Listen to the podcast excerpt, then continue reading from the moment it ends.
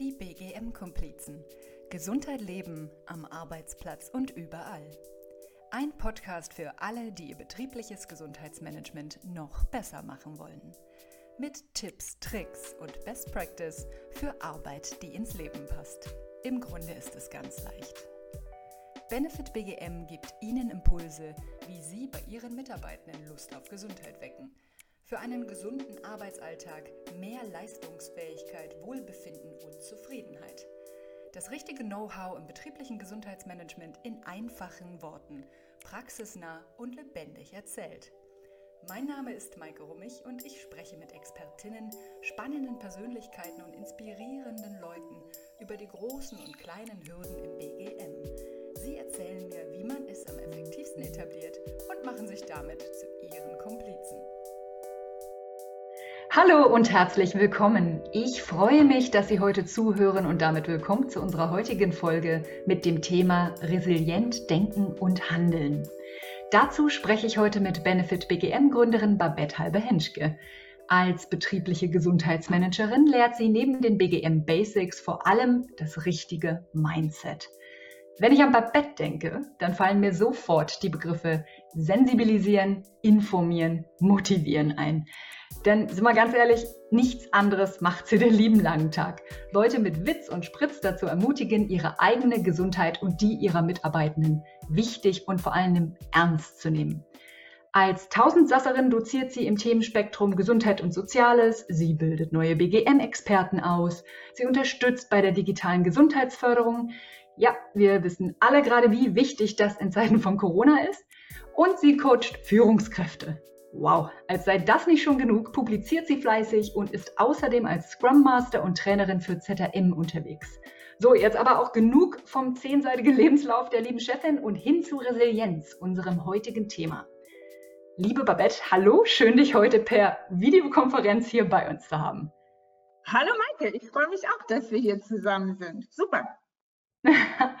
Du, sofern es die Zeit mit Kleinkind im Homeoffice erlaubt, lese ich ja gern mal ein paar gute Online-Artikel. Und ich stolper jetzt immer wieder über das eine Thema. Und das eine Thema, erzähl doch mal, warum machen die jetzt alle so einen Hype um Resilienz? Was soll denn das Theater? naja, also Maike, du erlebst ja gerade selber, äh, unser Leben ist äh, voller Überraschungen, voller Veränderungen, voll manchmal auch ungewollte Ereignisse, die auch schnell mal zur Krise werden. Wir haben ja aktuell die Corona-Pandemie. Ich nenne das gerne Veränderung auf Ansage, eine Situation, auf die niemand von uns vorbereitet war. Und die Frage ist ganz einfach, wie gehen wir mit solchen Situationen um? Wie gehen wir mit Situationen im Leben um, die außerhalb unserer Kontrolle liegen, die uns Sorgen bereiten, die ungewollt sind, die uns emotional betreffen? Und äh, wahrscheinlich erlebst du es auch, man sieht es ja privat oder auch beruflich. Menschen sind ganz unterschiedlich in der Lage, jetzt auch mit Corona und sonst mit Krisen in ihrem Leben umzugehen. Wir alle kennen so Leute, so diese Stehaufmännchen, würde ich jetzt mal sagen, die kriegen irgendwie eine Packung nach der nächsten im Leben und irgendwie bleiben die stark, die gehen voran, viele Dinge verändern die zum Teil auch durchaus zu ihren Gunsten. Und man fragt sich, was, was machen die anders als diejenigen, die in Krisen schnell untergehen? Und tatsächlich mhm. ist es unsere Widerstandsfähigkeit, äh, also unsere Resilienz, die darüber entscheidet, mit welcher Verfassung mental und emotional wir in diesen Krisenzeiten voranschreiten und ob wir handlungsfähig bleiben. Also am Ende entscheidet Widerstandsfähigkeit darüber, ob wir Krisen zu unseren Gunsten nutzen und unser Leben trotz allem und damit auch unsere Zukunft gestalten können. Mhm. Das klingt für mich, also klingt super gut, aber noch unfassbar abstrakt. Kannst du das irgendwie in, in, in ganz einfache Worte packen, was das jetzt genau ist und ob ich irgendwie so auf die Welt komme oder pff, ja, weiß ich auch nicht, ob die einen Glück haben und die anderen irgendwie Pech. Okay, also grundsätzlich äh, kann man sagen, Maike, dass ähm, Resilienz aus dem Lateinischen kommt und sowas wie zurückspringen oder abprallen bedeutet. Aber ich finde, dass es das gar nicht so gut trifft, weil bei abprallen und zurückspringen stellt man sich vielleicht so einen völlig abgezockten Typen vor, so ohne Emotion, der, der alles an sich so abfließen lässt. Und ähm, ja, irgendwie so, so einen dicken, gemütlichen Heini, ja, der irgendwie passiv wirkt. Genau, also wie so ein Fels in der Brandung, ja, dem, ja, ja. dem irgendwie was anhaben kann. Aber das ist es nicht. Ähm, vielmehr sind resiliente Menschen in der Lage, die Dinge so zu nehmen, wie sie sind, ähm, Sie versuchen das zu sehen, was vielleicht tatsächlich an Positiven in der Situation ist. Sie gucken in die Zukunft und sie haben viel, viel schneller den Weg gefunden, aus diesen Krisen, die ja auch immer mit äh, psychischem Leistungsabfall zu tun haben, wieder rauszugehen. Also resiliente Menschen leiden schon auch und finden Situationen auch zutiefst betrüblich und tragisch und sind emotional und auch mental betroffen, aber die erholen sich schneller wieder. Ja? Sie, sie kommen einfach schneller aus diesen Phasen wieder raus und nehmen die Fäden, wenn du so willst, wieder in die Hand. Aber kommt ihr aus diesen Phasen raus, wenn, wenn der Spuk quasi jetzt vorbei ist? Also jetzt, wenn wir mal an Corona denken, also wenn Corona irgendwann vorbei ist, dass die alle wieder ganz fröhlich sind und gute Laune haben oder währenddessen das alles noch läuft? Na, spannende Frage. Äh, tatsächlich sind die in der Lage, während der Situation das Zepter wieder in die Hand zu nehmen. Es gibt ah. tatsächlich sogar zwei verschiedene Typen von resilienten Menschen, die in der Resilienzforschung beschrieben werden. Der eine Typ, der braucht viel, viel kürzere Zeit, um während der Krise aktiv zu werden, äh, handlungsfähig zu werden und die Dinge so auch für sich zu nutzen, dass man ein Stück weit mit dieser Herausforderung leben kann. Und dann gibt es noch den Resilienttypen, der sackt erst gar nicht so tief ab in seiner Leistungsfähigkeit.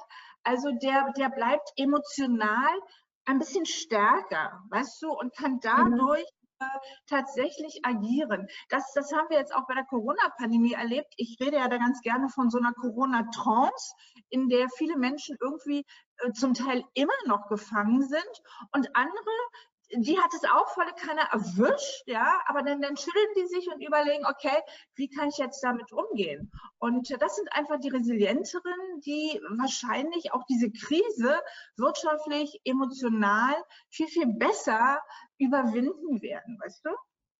Und äh, liegt das jetzt an Mami und Papi, weil die mir das alles so gut beigebracht haben in der Kindheit oder kriege ich das irgendwie erlernt? Ja, spannende Frage tatsächlich werden Menschen jetzt nicht mehr oder weniger resilient geboren. Also ähm, natürlich kriegen wir schon was von den Eltern, aber mehr dadurch, wie die uns erziehen. Und wir wissen aus der Forschung, dass die Fähigkeit, später überhaupt Widerstandsfähigkeit ausbilden zu können, in den ersten frühkindlichen Phasen dadurch gelegt wird, dass ich sehr enge emotionale Beziehungen aufbaue. Also hier haben wir schon den Anteil der Eltern. Wenn ich meinem Baby von Anfang an emotional sehr zugewandt bin, dann lege ich sozusagen den Grundstein für Widerstandsfähigkeit. Eigentlich ist Resilienz aber etwas, was wir im Laufe unseres Lebens ausbilden.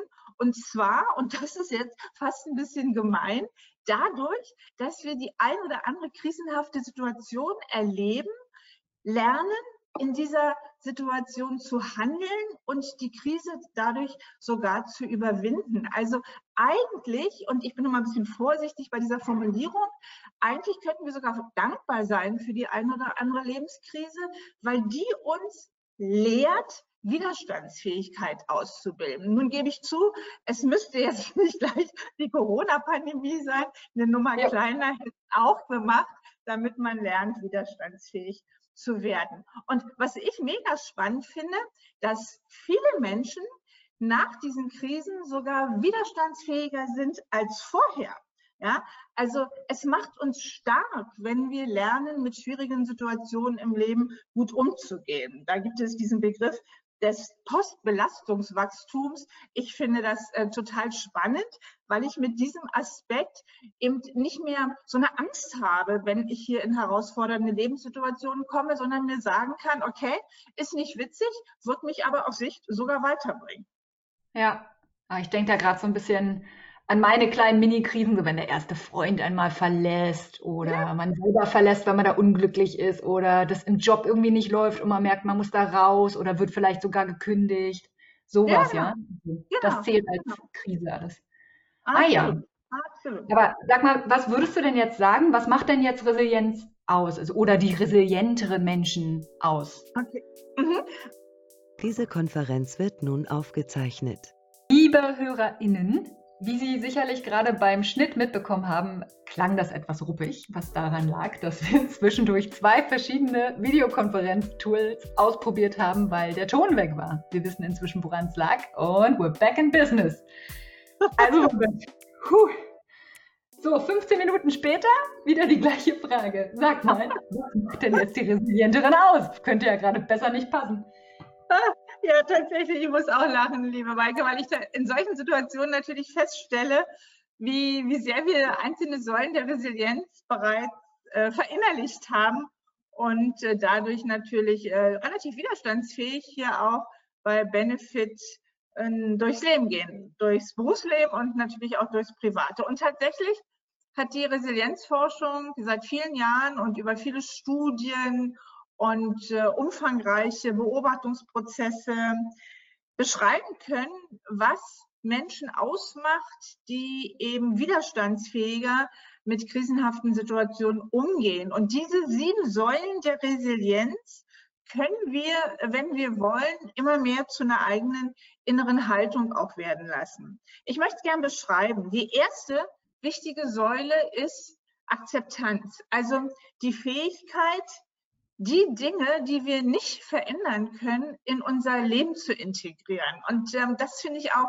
mit privatem Blick sehr, sehr spannend, weil es uns wirklich hilft, negative Gefühle zu vermeiden. Weißt du, immer wenn wir der Realität Widerstand leisten, dann, dann schütten wir so Bodenstoffe aus, die ganz, ganz miese Gefühle machen. Und ähm, damit geht es uns okay. natürlich nicht gut und dann können wir auch keine guten Entscheidungen treffen. Wenn also wir lernen. Das kann auch so was ganz Banales sein, wie jetzt gerade, oh, mich nervt das total mit dem Maske tragen, irgendwie kriegst du schlecht ja. Luft dadurch. Ganz genau. Mit dem Abstand nervt. Ja, genau. So, und ich kann mich den ganzen Tag darüber aufregen, ja.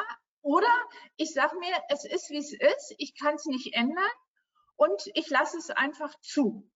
Und mhm ich finde, man, man kann es üben. Ja? Du kannst zum Beispiel, jetzt kannst du es üben, indem du dich nicht darüber ärgerst, dass du eine Maske tragen musst. Du kannst es üben, wenn du im Supermarkt äh, an der Kasse lange warten musst, weil die Schlange so lang ist. Du kannst es üben, indem du aufhörst, dich übers Wetter aufzuregen oder indem du dich nicht mehr ärgerst, dass du im Stau stehst. Das sind, wie ich finde, wunderbare Einheiten, um zu lernen, Dinge anzunehmen, die sie sind, wie sie sind. Dann gibt es noch ja. Übungen für Fortgeschrittene. Ich finde, für Fortgeschrittene ist die Übung zu akzeptieren, dass pubertierende Kinder ihre Zimmer nicht aufräumen. Für, für noch fortgeschrittenere finde ich immer den Tipp ganz spannend, zu lernen, den Partner so akzeptieren, wie er ist. Also Halleluja. im Alltag ähm, lernen. Und interessanterweise hat die Resilienzforschung hier auch einen ganz wichtigen Schwenk zur Trauerforschung zum Beispiel gemacht. Und mir hat es vor drei Jahren wirklich megamäßig geholfen, dass ich in der Lage bin, Dinge zu akzeptieren, die so sind, wie sie sind, weil ich mit dem Tod meiner Mutter viel, viel besser klarkommen konnte, als ich es gedacht habe. Also mhm. in jeder Hinsicht äh, eine ganz, ganz wichtige Haltung.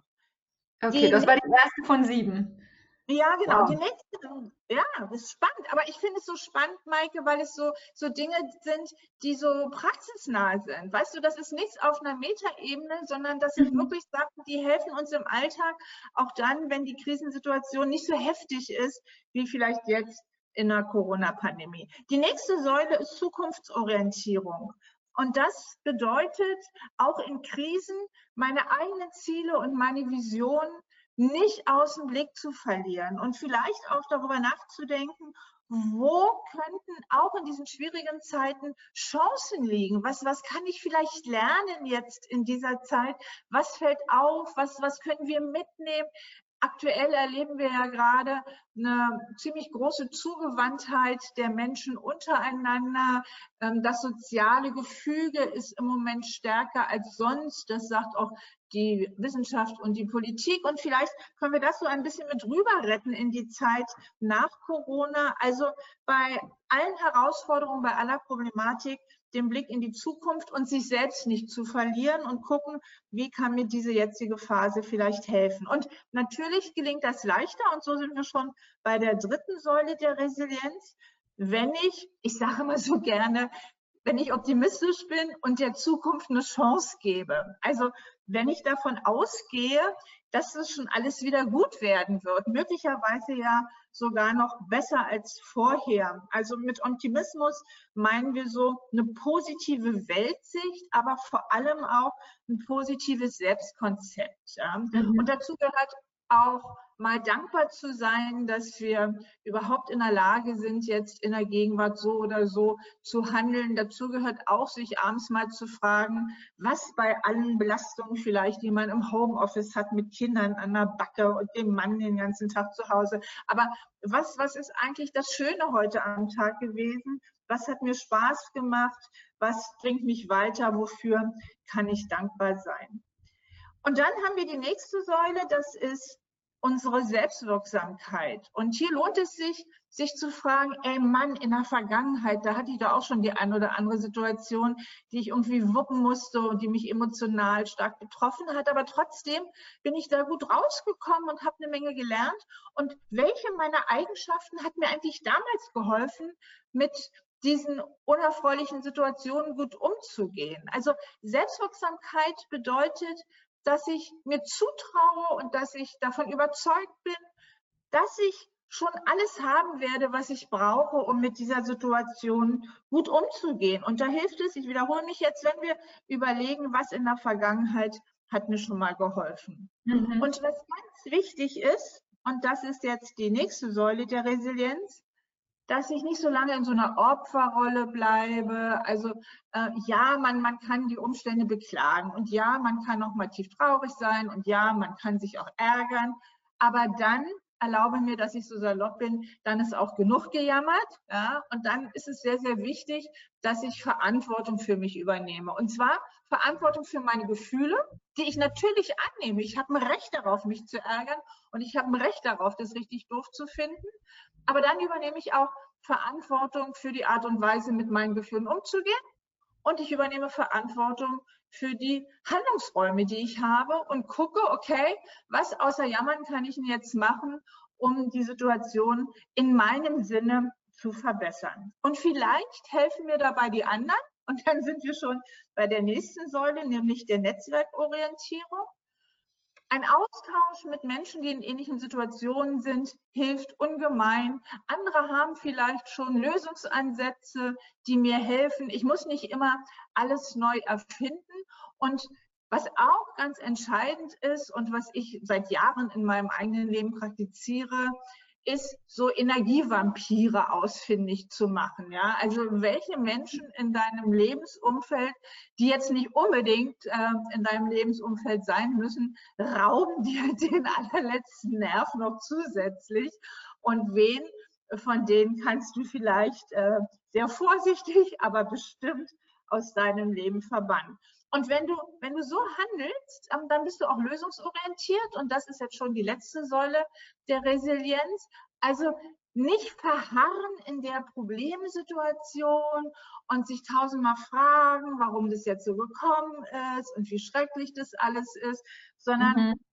eben dann auch sehr schnell dazu zu kommen, darüber nachzudenken, okay, wie kann ich den Stress, den ich jetzt gerade habe, mal abbauen, damit ich klar denken kann und mich dann nicht mehr aufs Problem fokussieren, sondern auf die Lösung. Und hier weiß man, und das ist übrigens äh, eine Erkenntnis, die wir aus der Hirnforschung haben, wenn es um Lösungsorientierung geht, dann geht es vor allem immer darum, sich die richtigen Fragen zu stellen. Und äh, die richtige Frage ist nicht, sich zu fragen, warum kann ich jetzt hier nichts machen und warum ist es alles so beschwerlich, sondern die richtigen Fragen sind die, die danach fragen, wie es gehen könnte. Ja, also wenn ich das Gefühl habe, ich habe im Moment viel zu wenig Zeit für mich ähm, und, und ich frage mich, warum es so ist und warum ich mich jetzt irgendwie nicht sportlich aktivieren kann oder keine Freundin treffen kann, dann werde ich die Antwort darauf kriegen, warum es nicht geht. Wenn ich mich aber frage, wie es gehen könnte, dann liefert mir mein Unterbewusstsein, und das wissen wir, dass es so funktioniert, die Antwort darauf, wie es gehen könnte. Und das sind die richtigen Fragen, die wir uns stellen sollten, wenn wir lösungsorientiert sind. Und alle sieben Säulen haben natürlich miteinander zu tun und da gibt es natürlich Verbindungen und die eine Säule bedingt so ein bisschen die andere. Und es ist immer total spannend zu erleben, auch in unseren Workshops, wenn Menschen sich darauf einlassen, ein bisschen zu reflektieren, nachzudenken, welche Säulen sind bei mir schon gut ausgeprägt und wo könnte das ein oder andere noch gestärkt werden, dann kriegt man richtig Lust, man merkt, es geht einem besser, die Botenstoffe, die schicken positive Signale und, und dann hat man auch richtig Bock darauf, die eigene Resilienz auszubauen und zu stärken. Und, und das sollte man tun, weil wir eben nie wissen, wann die nächste Überraschung um die Ecke kommt, wann die nächste Veränderung da ist, die wir wollen oder vielleicht auch nicht wollen. Und wir wissen eben auch nicht, wann die nächste Krise kommt. Und dann ist es sinnvoll, dass wir trainiert sind, dass wir widerstandsfähig sind, weil wir dann auch daran wachsen werden. Das klingt alles ziemlich einleuchtend. Was, was, würdest du denn jetzt sagen für die Leute, die zuhören? Ähm, du hast ja davon gesprochen, dass du in diesen Trainings, die du da anbietest, das quasi wie so eine Übung für die Leute gestaltest, ja? Also wenn wir das jetzt hier quasi auf auditiv ummünzen und ich sitze jetzt hier, keine Ahnung, an meinem Homeoffice-Schreibtisch oder ich höre das jetzt hier gerade, Stöpsel im Ohr, putze nebenbei die Küche, wie kann ich, wie kann ich das umsetzen für mich? Ja, also ich denke mal, zunächst wäre es schon wichtig, ähm, dass man sich nochmal klar ist, okay, was nochmal waren jetzt diese sieben Säulen? Also welche innere Haltung, welche Einstellung, welche Fähigkeit hilft mir dabei, dem Leben gewissermaßen die Stirn zu bieten und mit diesen Dingen umzugehen. Und dann gibt es für diese sieben Säulen ganz praxisnahe Übungen, ja, Dinge, die ich jeden Tag machen kann. Also zum Beispiel fange ich doch mal an, mir jeden Tag eine Sache vorzunehmen, die ich nicht verändern kann und ich übe jetzt das zu akzeptieren. Und ich mhm. beobachte mal, wie ich mich damit fühle. Ja? Und, und dann lasse ich vielleicht auch zum Anfang noch die negativen Gefühle zu, die ich werde erleben, dass ich mich, je öfter ich das einfach annehme, ohne es zu bewerten, dass ich damit schon besser klarkomme. Also das wie so eine Art Resilienztagebuch, wo ich mir irgendwie ein Problem pro Woche vorknüpfe, wovon ich glaube, dass es noch eine Herausforderung ist und dann am Ende der ja. Woche schaue, okay, geht schon.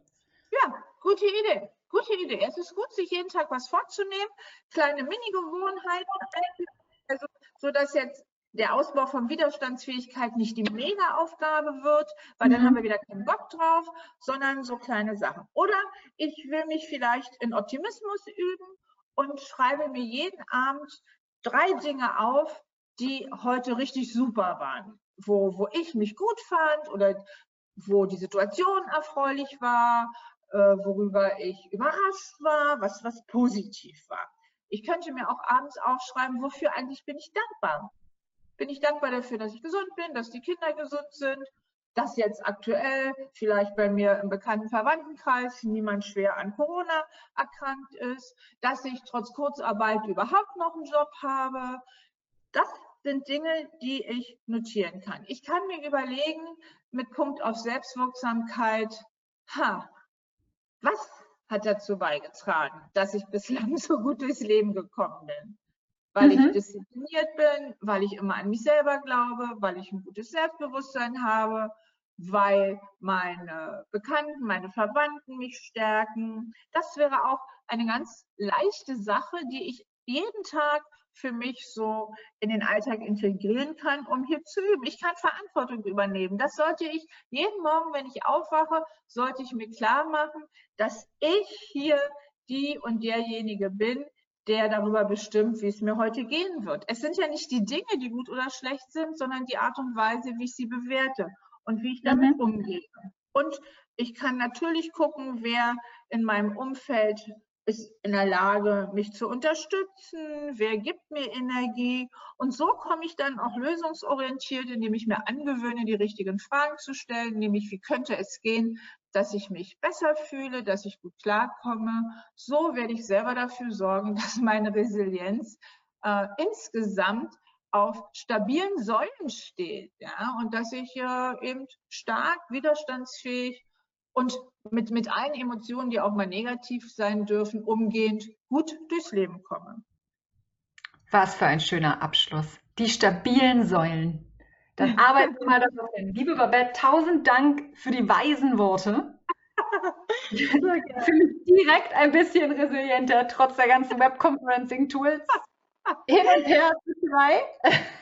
Ja, äh, Maike, lass mich nochmal sagen, ähm, wir, wir, wir lernen Resilienz nur dann, wenn wir herausgefordert sind. Ja, insofern sei dankbar für diese vielen äh, kleinen Fallen, die das Leben uns so stellt. Und in manchen Unternehmen, in manchen öffentlichen Einrichtungen stellen wir jetzt auch fest, welche Mitarbeitenden, welche Führungskräfte äh, resilient sind, welche sehr, sehr stark widerstandsfähig mit diesen Herausforderungen umgehen. Und, und das werden die Player der Zukunft sein. Ja? Und ja, man darf sich auch Fragen stellen, ob ich so ein Player der Zukunft sein möchte, meine eigenen und ob ich die Spielregeln halt auch ein bisschen mitgestalte. Und äh, ja. die Corona-Pandemie ist auf jeden Fall ein wunderbarer Startpunkt, äh, wo vielleicht die Spielregeln auch neu gemischt werden. Und dazu brauchen wir einen klaren Kopf, dafür brauchen wir Kraft und Widerstandsfähigkeit. Und eine Prise Humor. Lachen und hilft. Ah, wunderbar. Das hat mich sehr gefreut. Das war ein sehr, sehr, sehr optimistisches Gespräch. Und äh, wenn Sie, liebe Hörer, liebe Hörerinnen, dazu noch ein bisschen mehr erfahren wollen, dann finden Sie alle weiterführenden Details, wie zum Beispiel die wissenschaftlichen Quellen, die Babette ja auch gerade erwähnt hat, und die ganze Zusammenfassung dieses Gesprächs als Quintessenz, als PDF-Download auf unserer Webseite unter, und jetzt sage ich es besonders langsam, www.benefit-bgm.de slash podcast. Eine abgespeckte Version sehen Sie als Vorgeschmack auch wie immer in den Show Notes. Und wenn Sie jetzt Lust auf Gesundheit bekommen haben, dann abonnieren Sie diesen Kanal, teilen und empfehlen Sie ihn weiter.